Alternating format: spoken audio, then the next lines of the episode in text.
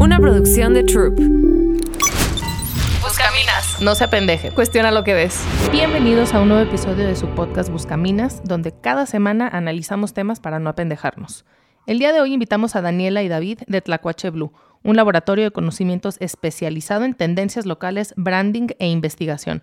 Cada año sacan un informe de tendencias culturales y el de 2024, híjole, nos voló la cabeza y nos dejó con muchas preguntas.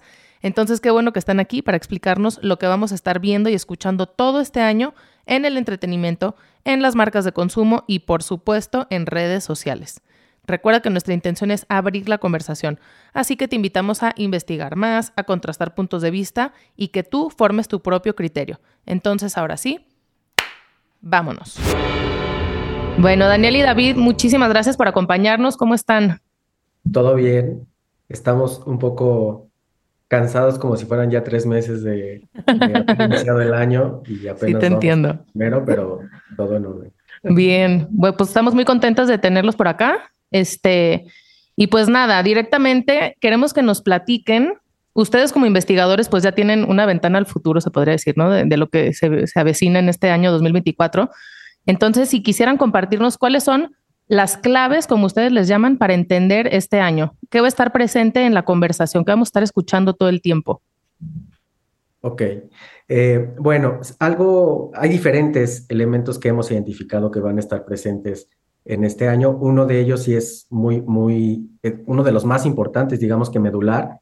Eh, a pesar de lo que se dice en otros reportes, este, incluso el color, el mismo color del año que plantea Pantone, eh, habla como de algo muy optimista y desde nosotros lo que vemos en las personas y el feeling, el espíritu de la época que estamos percibiendo es como de desesperanza, más que, más que del otro lado, ¿no? Eh, como de cansancio, de desesperanza, de incertidumbre, de miedo a que la gente no sabe qué va a pasar, este, de, de si mañana va a temblar en mi ciudad, si mañana cae un tornado, un huracán, el nivel nuevo que no existía antes, o sea... La guerra mundial.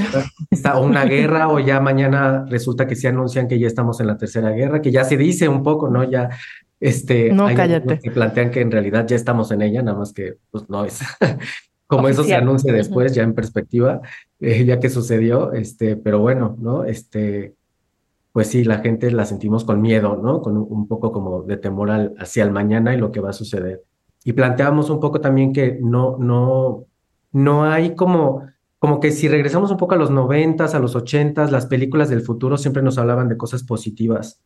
Eh, es cierto. Como un, un, escenario de desarrollo en donde pues, estaba mala cosa, ¿no? Y entonces estaba, estaba chida la tecnología, etc.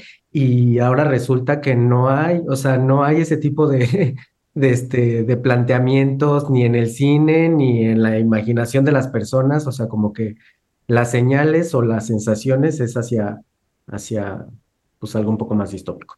Sí, justo su informe lo abren con la palabra distopía, ¿no? Para que no sepa, es lo contrario a una utopía. Piensa en una utopía, este, así como todo, todo muy bello, todo muy armónico, todo funcional, y la distopía es precisamente lo contrario, ¿no? Un, un escenario un poco postapocalíptico. Y sí, este... Yo cuando leí el reporte, que son alrededor de 120 páginas que lo pueden descargar de, de la página o del Instagram de Tlacuache Blue, muy recomendable para quien se dedique a temas de comunicación, marcas, etcétera. Eh, también me llamó mucho la atención esto, el miedo al futuro, porque hizo totalmente conexión con nuestro primer episodio de Futurofobia, ¿no? Que empezamos el año hablando de, de esta sensación de varados entre la desesperanza y el apocalipsis. Y ahora que mencionas, eh, Chimal, el tema de, de, la tecnología, cómo ya se perfila no necesariamente como nuestra aliada, también me llama mucho la atención que no solamente desde el entretenimiento, sino los mismos profesionales eh, que están en la punta de lanza en el desarrollo de las inteligencias artificiales. Estos últimos días me he clavado mucho en escuchar lo que ellos están diciendo y me impresionó mucho ver cómo no es un escenario necesariamente positivo, de, incluso desde la misma industria, ¿no? Entonces es como este sentido de urgencia de es algo peor que el calentamiento global, o sea, no peor, sino más urgente porque puede tener consecuencias, muy, o sea, se cuidan mucho en las palabras, pero el, el sentimiento o el humor que, que comunican no es de optimismo.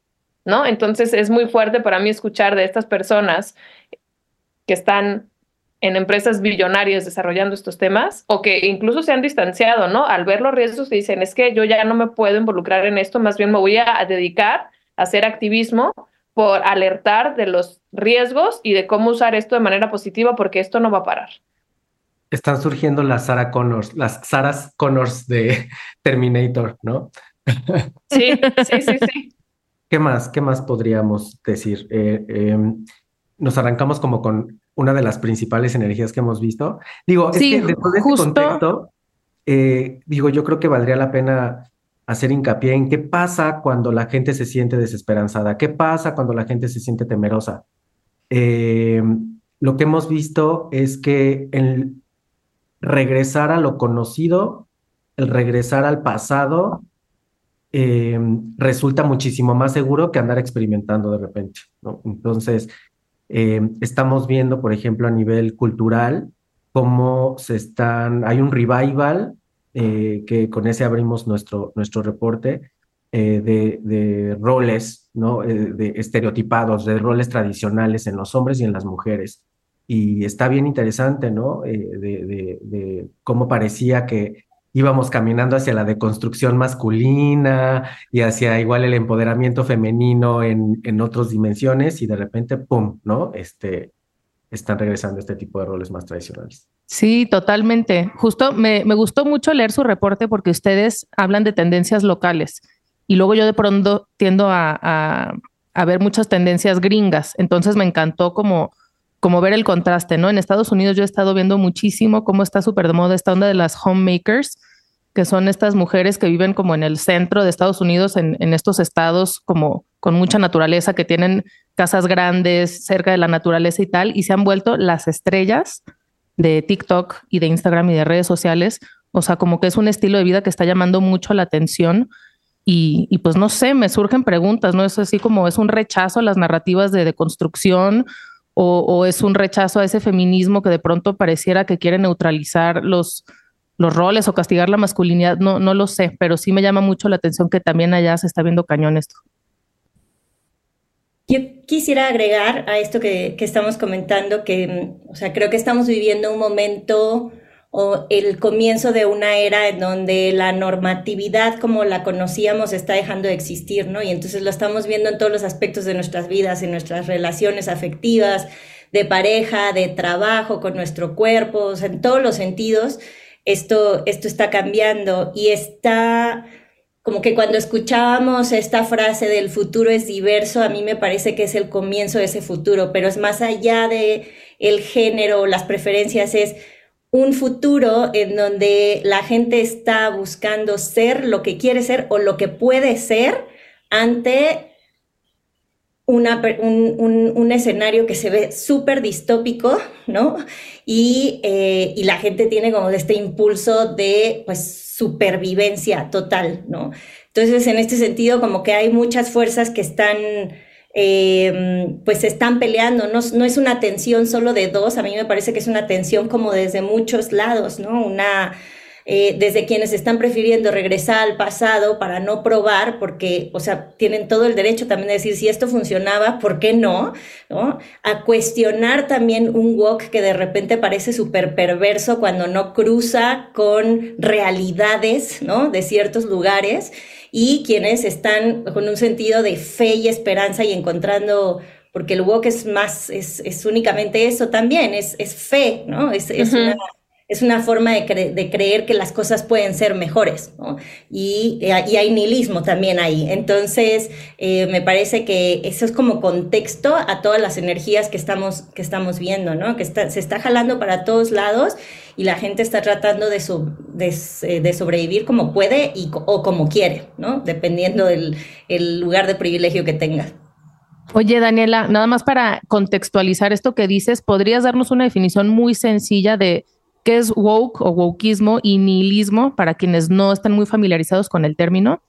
Sí, pues woke tiene que ver eh, con toda esta eh, idea de despertar, ¿no? De un despertar de conciencia que, entre comillas, teóricamente puede hacer que eh, tengamos una mejor sociedad, ¿no? Entonces, ¿quién es y lo voy a acotar mucho, tienen la posibilidad o el privilegio de tener un montón de cosas cubiertas básicas, como un techo, como una, como una casa, como una seguridad, como una comida, como una comunidad, eh, pues entonces pueden pensar en un mundo mejor, ¿no? Y entonces es este despertar de conciencia en donde supuestamente la gente dice, ah, eh, hay que llevarnos mejor con el entorno y con el planeta, hay que llevarnos mejor con la naturaleza, hay que privilegiar la igualdad o la equidad, etcétera, ¿no? Ese, ser mejores personas, ¿no? Pero sabemos que ser mejores personas, lo entrecomillo, depende de muchos factores, ¿no? Y también del lugar en la, en la sociedad en la, en la que estás.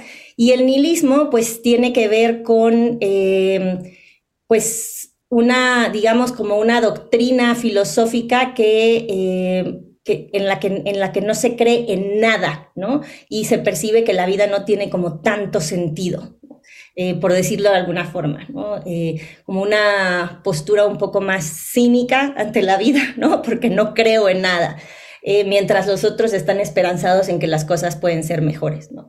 Y son solo dos de las fuerzas que estamos viendo que le dan eh, sentido a todo lo que está pasando. Sí, pero aquí me hace mucho, mucho sentido también esto que dices de que no es solamente una fuerza que está jalando hacia algún lado, sino son múltiples, múltiples, pues sí, ¿no? Como vectores que están haciendo, como le llama Mo Gaudat, que es de estos expertos en inteligencia artificial que he estado estudiando, dice, es como la tormenta perfecta, nunca había sucedido en la historia tantas variantes tan, y tanta incertidumbre al mismo tiempo y, con tanta potencia de cambio cada una, ¿no? Entonces, está, está cañón. Exacto.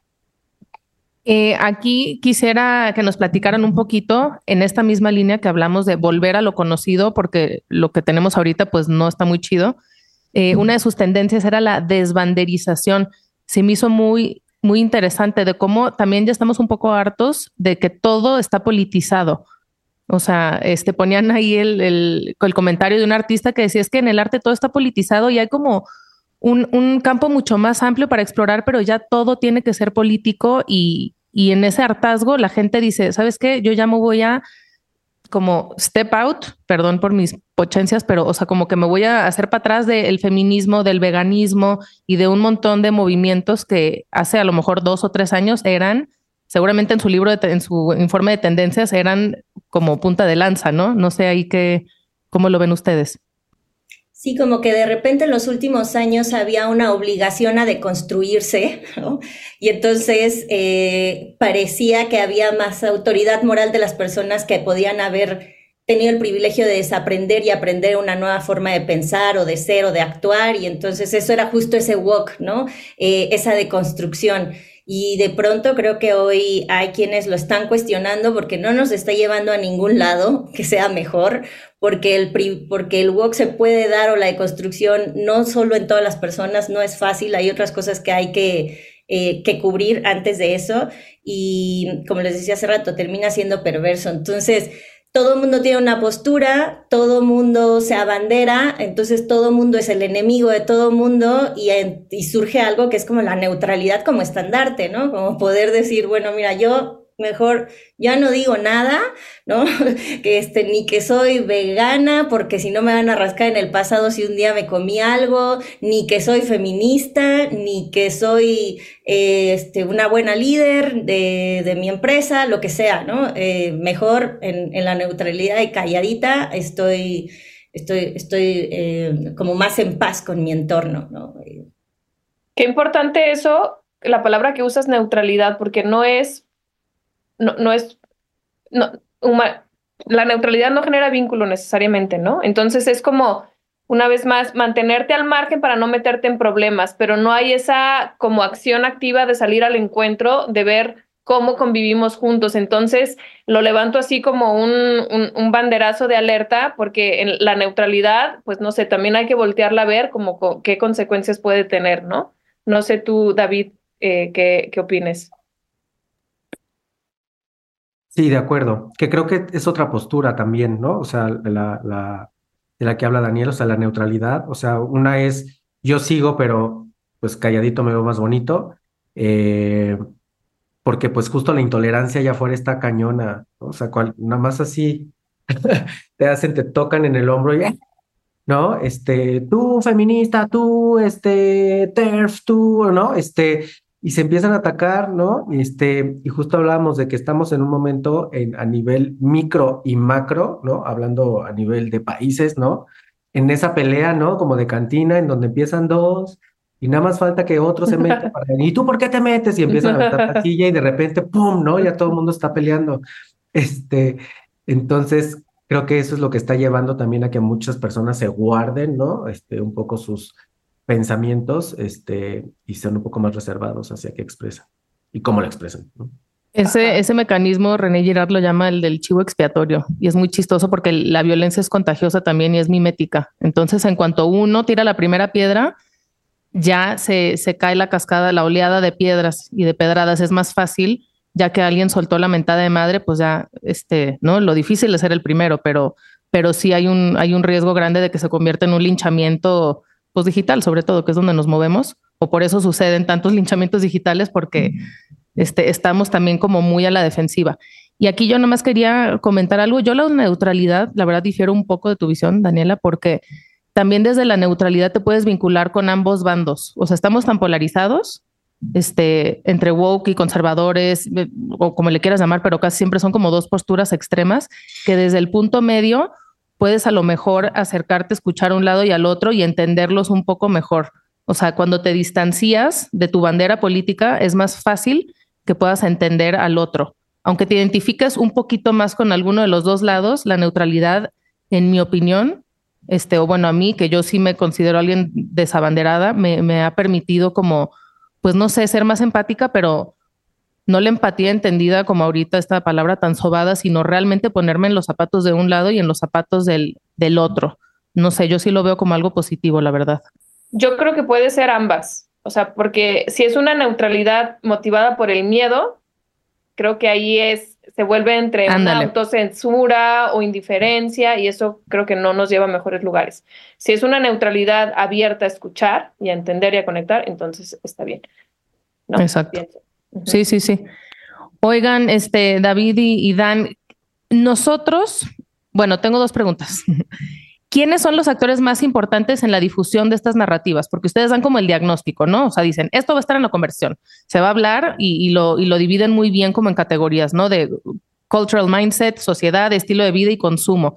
¿Y qué es lo que vamos a estar viendo allá afuera? Pero, eh, pero como que aplica, me imagino, a muchos canales o a muchos, eh, pues sí, actores. ¿Quiénes serán los principales medios para difundir esta, pues esta crisis de esperanza, ¿no? Como si la pudiéramos resumir así. Pues, yo pensaría que lo que está rigiendo hoy prácticamente todo es TikTok. O sea, pensaría que ese es el medio por donde la gente se está enterando de lo bueno y de lo malo. O sea, desde los mensajes de esperanza hasta los de que se va a acabar el mundo ya este año, ¿no? O que va a empezar y etc. Eh, y siento que es justo ese medio que está generando a su vez lo que acabamos, lo que acaban de mencionar, ¿no? Donde se están generando todas estas tensiones porque todo mundo tiene una voz, ¿no? Y todo se democratiza de un mismo universo y de verdad a una persona le puede salir ahorita un video walk y al siguiente le sale un video conservador, o sea, y, ¿no? O sea, y de repente uno neutral y de repente, ¿no? Este, y, está bien, está bien interesante el fenómeno de cómo la gente, este, pues está cambiando un poco, es como la nueva televisión, yo pensaría que es como la nueva televisión, un poco, ¿no? Este, donde se está enterando de absolutamente todo, ¿no? En donde está A mí lo que se me hace cañón es que se, se democratiza tanto la voz que tiene el mismo peso un científico como el que comentó Daniela de inteligencia artificial y tu TikToker de confianza, ¿no? Están como que al mismo nivel, de verdad. Entonces es muy difícil discernir dónde está la verdad, dónde está el bien mayor. Es, es muy cañón y me llama la atención que lo, que lo pongas incluso por encima de la industria del entretenimiento. Y, y me hace sentido porque yo creo que sí pasamos y las generaciones más jóvenes todavía, cuanti más, muchas más horas en el celular en TikTok que, que el equivalente viendo una serie o una peli o escuchando música. O sea, sí, en proporción, creo que nos metemos más contenido a través de, de esa plataforma bueno, yo en lo personal no, pero eh, que, que, por otros medios más tradicionales. Yo hubiera pensado el entretenimiento, fíjate. Entonces, pues qué interesante. Es, entretenido, o sea, es, la, por eso es, la nueva televisión porque te da todo. O sea, tiene el canal informativo, tiene el canal de entretenimiento, tiene el canal de lo que tú, de hasta el sexoso, ¿no? Hasta el medio porno, o sea, tiene de absolutamente todo. Sí, y, sí, sí. Y, y yo creo que lo interesante también es que ya traspasó la barrera de ser solamente una red social, sino ser un modo de vida. O sea, al final ya hay gente que vive solo de eso, ¿no? no necesariamente es influencer, porque una cosa son los influencers y los miles de followers y, ¿no? Y, y, como que se tienen otro estatus los influencers, ¿no? Aquí la gente común está generando dinero a través de TikTok, ¿no? Justo, es, era mi, mi siguiente... ¿no? Que, que, hoy existe esa posibilidad, no solo de entretenimiento, sino que tú entretener y a través de tu entretener ganar dinero. ¿Nos podrían platicar un poquito más de eso? Los, lo de los NPCs, que es otro de sus como secciones, lo de la monetización digital. Este, porque generacionalmente, a lo mejor la gente me ha dado así, ve más Instagram, siento que es como que la red más común, pero para los más jóvenes, como dices, TikTok es, es lo que rifa, y, y si hay como un, un, submundo donde la gente, es, ese es su trabajo, pero no como influencer. ¿Nos pueden platicar en qué consiste el NPC? Sí, eh, que el NPC es esta forma de, recrear a un, carácter eh, de un videojuego que hace ciertos movimientos estereotipados o, no el mismo movimiento en relación a un estímulo. Eh, y entonces si la gente le manda una flor, ah, pues hace el mismo movimiento una y otra vez cada que recibe una flor o cada que recibe este, un helado o cada que recibe whatever, ¿no? Este, hay diferentes... Este, y cada objeto tiene un costo, ¿no? Cada objeto tiene un costo, un valor que recibe la persona. Por ejemplo, cada 100 rosas es un dólar. O sea, a ver, para ponerlo con un ejemplo, yo me disfrazo de Sailor Moon, me, me grabo en la pantalla y estoy ante una, a mi audiencia, ¿no? De 100 mil personas, lo que sea. Y, entonces la gente, hay como botoncitos abajo donde que tienen un precio diferente, cada uno con un, pues sí, con un costo. Entonces la gente me manda regalos, que pueden ser estos rosas, tal, tal, tal, y yo las veo en pantalla. Entonces cada vez que veo una rosa, hago una, un gesto. Pero cuando me mandan una fruta, hago un gesto diferente. Entonces todo el tiempo estoy haciendo como gestos, ¿no? ¿Es, es eso? Exacto. Y ese es el NPC. Y eso es realmente, y eso es solo una, una manera. O sea, el NPC solo es la punta del iceberg de todo lo que hay abajo. o sea, es solo una manera de hacerlo. O sea, el recrear estos movimientos, etc. En realidad se está haciendo de todo. O sea, hay gente que, o sea, se está poniendo puntos, ¿no? Que es, está, es de lo chistoso, ¿no? Entonces, por cada rosa es un punto. Y entonces terminan así con el cuerpo pintadísimo. Y entonces nada más imagínense la lana que están ganando este, o como el que tenemos en el reporte de si me mandan un león, que es el regalo más alto, que cuesta 400 dólares, me rasuró las cejas y le mandaron los 400 dólares y se rasuró las cejas, ¿no? O sea, eh, pero pues ganó 400 dólares en un minuto. Pero sí, como consumidor de ese contenido está, está muy cañón. Justo ayer, eh, mi sobrina, una de mis sobrinas chiquitas, bueno, así medio pubertas, pues, me estaba enseñando eso. Y yo, ¿qué es? NPC, la, la, Y, y me meto su reporte y justo ahí lo veo. Y sí, o sea, cuando me platicaba decía, ¿qué es esto? Sí está fuera de mi radar totalmente. Y lo veo en su reporte y dije, claramente, o sea, sí. Sí. Aquí, aquí también hay algo bien interesante en esto que, que platicábamos al principio de cómo la normatividad está cambiando, porque veníamos de un mundo en donde se hablaba o de una historia que el trabajo dignificaba, ¿no? El trabajo dignifica, el trabajo te representa, el trabajo habla de quién eres, ¿no? Porque el trabajo era esta fuente de ingresos. Y estamos viviendo en un momento de tal caos en donde cualquier fuente de ingresos, ¿no? Que eh, no signifique dentro de lo que llamábamos ser digno, te, lo dé, eh, pues hoy en día está sucediendo, ¿no? Y entonces las personas, y no hay muchas juventudes haciéndolo, pero es impresionante que también hay señoras entrándole a retos, ¿no? Y, eh, o sea, no es, una, no es un tema, si bien viene de, generaciones más, más juveniles, eh, no está supeditado a eso, ¿no? Sino que también hay personas que necesitan dinero y nos olvidamos de esta idea de el trabajo dignifica. wow de esta manera. Es que creo que también eso se intersecta con una realidad material que es las condiciones laborales y los sueldos y no alcanza el dinero cada vez menos, entonces estás como que más dispuesto a ir más allá.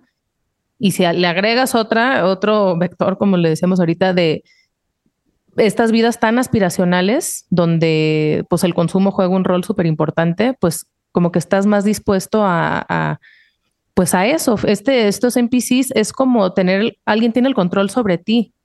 Está como bien raro, ¿no? Y estás dispuesto a eso, eh, pues para generar dinero rápido. A lo mejor porque no te alcanza o a lo mejor porque te quieres comprar eh, o te quieres ir de viaje a Europa en verano o te quieres comprar una bolsa o lo que sea, pero sí como que se van cruzando una tendencia con otra y es como un rompecabezas donde empieza a hacer mucho, mucho sentido estas cosas que, pues sí, que pueden parecer una locura, ¿no? Cultura de la supervivencia. O sea, es un poco cultura de la supervivencia en un mundo digital y hipercapitalista, que lo acabas de decir, ¿no? Me gusta. Y entonces, además, distópico. Y distópico, además, ¿no? Entonces, imagínate la, combinación de esos cuatro. y de hecho, creo que otras de las tendencias interesantes que nos, nos encantaron dentro del reporte en relación a esto es que eh, a mayor negatividad del entorno, mayor necesidad de escape y, fuentes de catarsis. Sí, súper sí.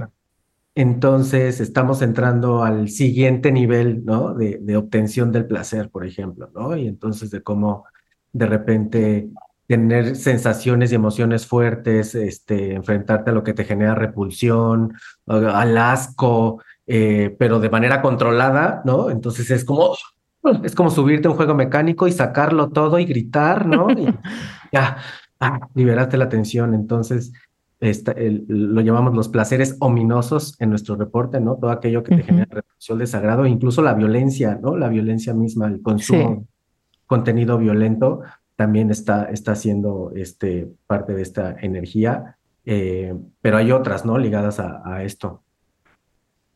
Oigan, y yo, yo noté que, mm, que, no incluyeron algunos temas que yo hubiera creído que sí van a estar en la conversión. Entonces quería preguntar si hay alguna razón o si simplemente ya no son tan relevantes como otros, tipo eh, la forma de relación, los vínculos amorosos, ¿no? Que ya no es solamente una forma de amar, ¿no? O los formatos de familia. Cada vez yo veo más, más temas de, de señoras, sí, pues sí, señoras, con, con temas de, de poliamor o de relaciones con chavos más jóvenes, este, matrimonios abiertos, eh, otro, los temas LGBT no los vi mucho y espiritualidad. O sea, como que yo sí veo muy fuerte el tema de las wicas, de los, de la brujería, eh, y, sí, hasta la glorificación del mal, en, de cierta forma se le puede decir, y no lo, que son dos diferentes, ¿eh? no es que lo ponga en la misma canasta, pero sí, como temas más espirituales, metafísicos, no sé, y no los vi en el reporte. ¿Hay alguna razón? Tiene que ver que los reportamos el año pasado, probablemente ahí ah. Sí, o sea, desde hace algunos, probablemente desde el 2018 venimos reportando eh, cómo ha ido cambiando toda esta nueva cultura del amor, todos los lenguajes que están alrededor, las nuevas formas de vincularse eh, o de relacionamiento. Y también hemos hablado muchísimo de la comunidad, de todo el movimiento, la energía T, ¿no? Todo el tema trans, eh, de la misma manera perdón, de la misma manera eh, que hemos hablado de espiritualidad, ¿no? Y que la espiritualidad, como les decía al principio, quizás no lo enmarcamos de esta forma ahora, pero es creer que las cosas pueden ser distintas, ¿no? Y sí hay muchas formas de creer que las cosas pueden ser mejores o distintas, ¿no? Eh, eh, más allá de, por ejemplo, todo el tema de los horóscopos o la religión. O sea, como que hay muchas formas ahora de, de encontrar sentido. Ya. Voy a tener que leer ese reporte 2022-23. ¿Qué está sucediendo? ¿Y la narcocultura? ¿Qué, dónde, la, dónde, la, ¿Dónde cabe ahí? Porque yo sí escucho, pues, todo Esa también la habíamos reportado en el, en el, la, en el, pues sí empezó el año pasado realmente, ¿va? pues, sí, literal explotó muy cañón. Eh, eh, y pues continúa, ¿no? Y, y, pues más que alinearse a una nueva, pues pensaría que pues tiene su, su cajón ahí. Eh, sin embargo, hemos identificado, por ejemplo, que también ya está emergiendo la contraparte, ¿no? Así como, como, como están representando a los malos, ¿no? Por así decirlo, ¿no? Desde la narcocultura ya está emergiendo la contraparte de los buenos, ¿no? ¿Y cuál es esa? Pareciera que en el futuro se visualiza ahí una militarización pop, ¿no? O sea, como esta parte de ser militar y ser de los buenos y ser, ¿no? Este, de los que defienden lo bueno, este, pues... A la más que miedo también es... como más patriótico, ¿no? Y, no necesariamente ser militar, pero los símbolos, patriotismo y estas cosas, como... como que tiene que ver también con el orden, ¿no? Finalmente, el desorden total es el caos, es la violencia absoluta. Y este tema como de, militarización pop que habla David también tiene que ver con poner orden, ¿no? Castigo, poner las cosas como tienen que ser. un Bukele, Bukele popularizado. Exacto, ya no hay, está todo fuera de control, entonces vemos figuras como una Sandra Cuevas o como otro tipo de figuras similares que bien, que están ganando popularidad porque son súper eh, estrictas en las cosas que están haciendo. Interesante. Sí, está buenísimo eso. códigos del mundo militar. Sí, totalmente. Oigan, pues para, para ir como cerrando un poco, porque aquí nos podríamos extender muchas horas, este, en primer lugar, pues bueno, volver a invitarlos a descargar este informe que está muy, muy interesante.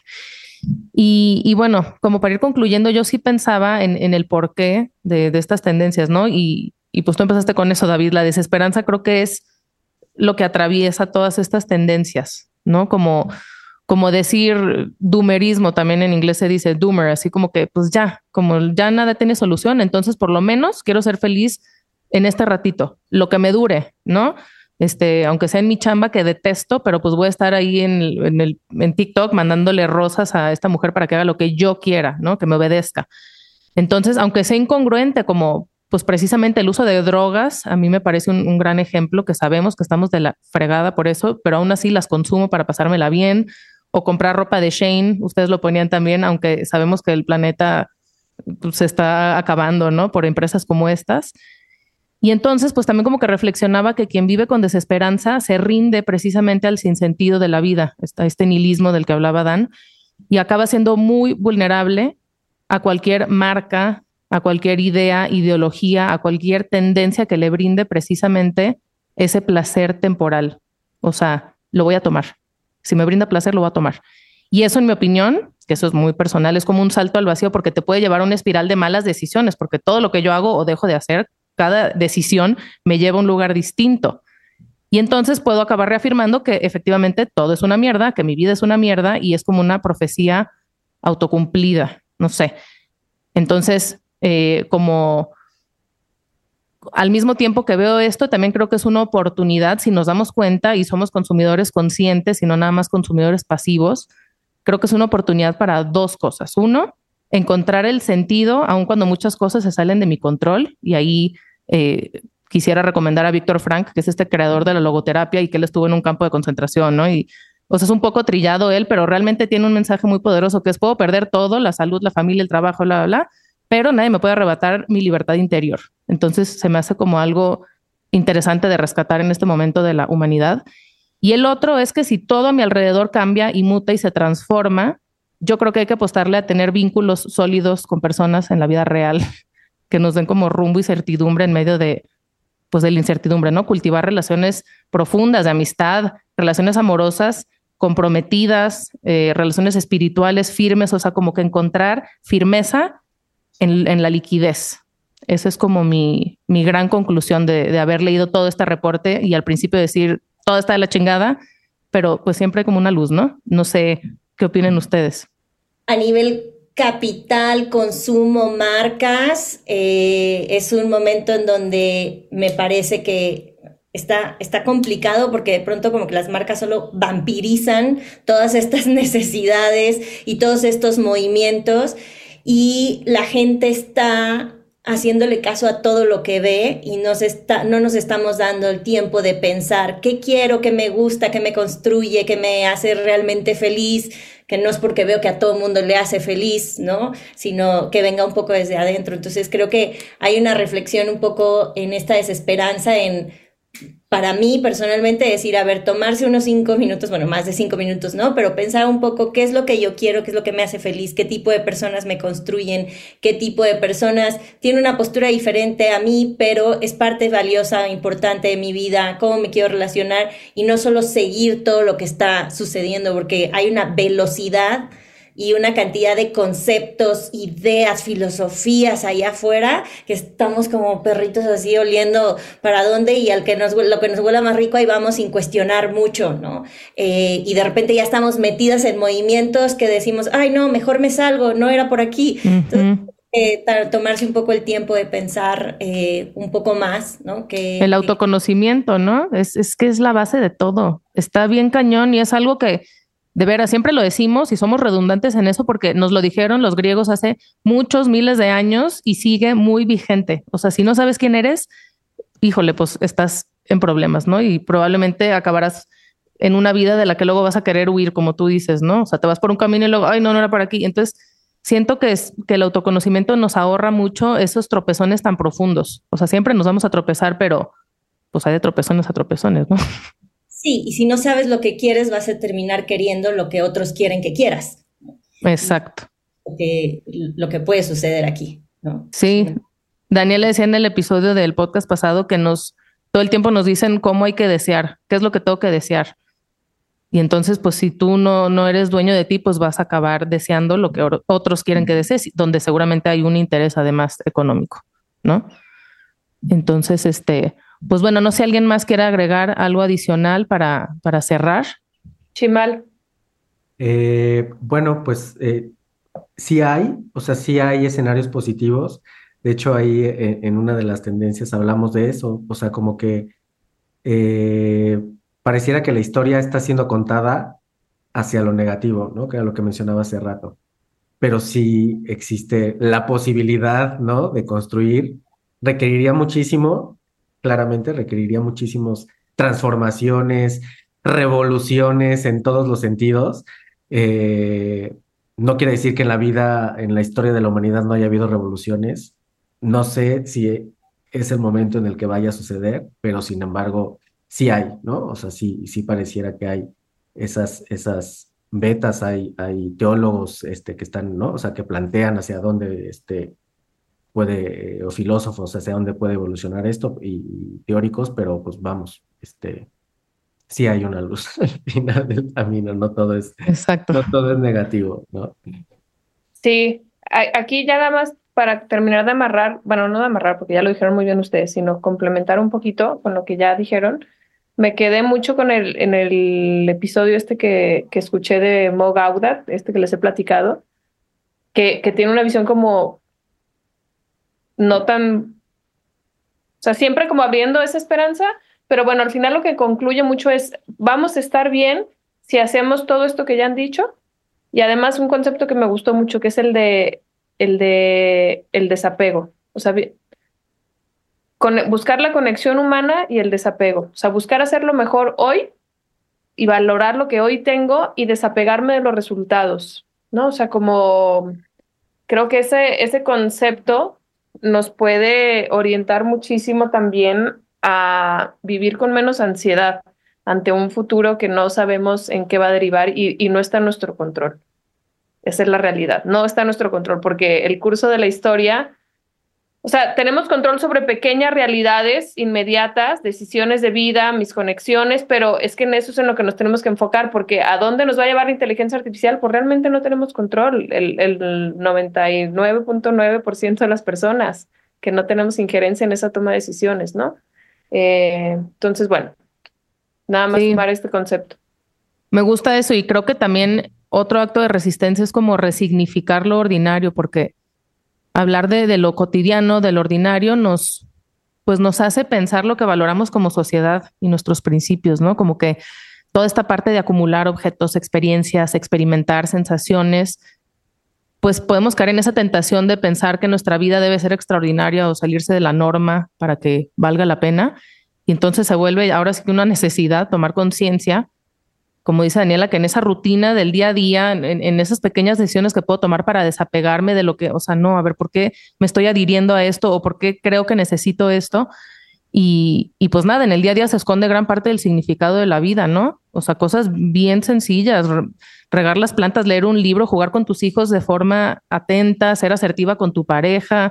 O sea, no sé, todo eso tiene un valor súper grande y conforma la mayor parte de nuestro día. Entonces también como que no caer en, la tentación del miedo y, del, y de la desesperanza, ¿no? Porque nuestra vida es mucho más rica que todas esas cosas que de todos modos no vamos a poder controlar.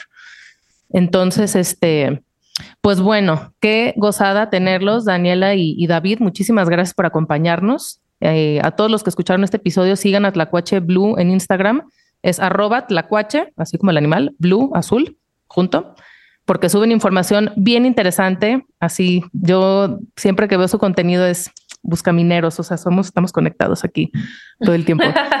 y, y descarguen su Trend Forecast porque está muy, muy chingón. O sea, para gente común y corriente y si tienes una, una empresa, una marca, lo que sea, cuantimas.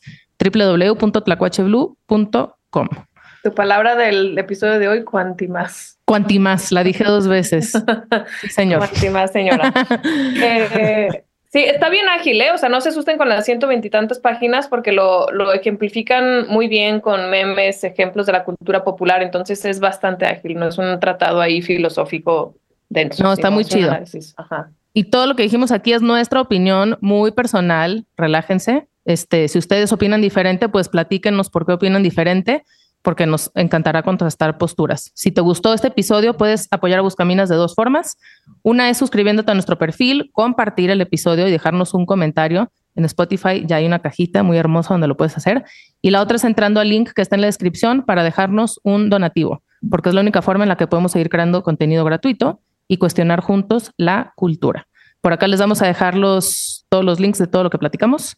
Y pues nada, gracias y hasta la siguiente semana. No se apendeje. Cuestiona lo que ves. Una producción de Troop.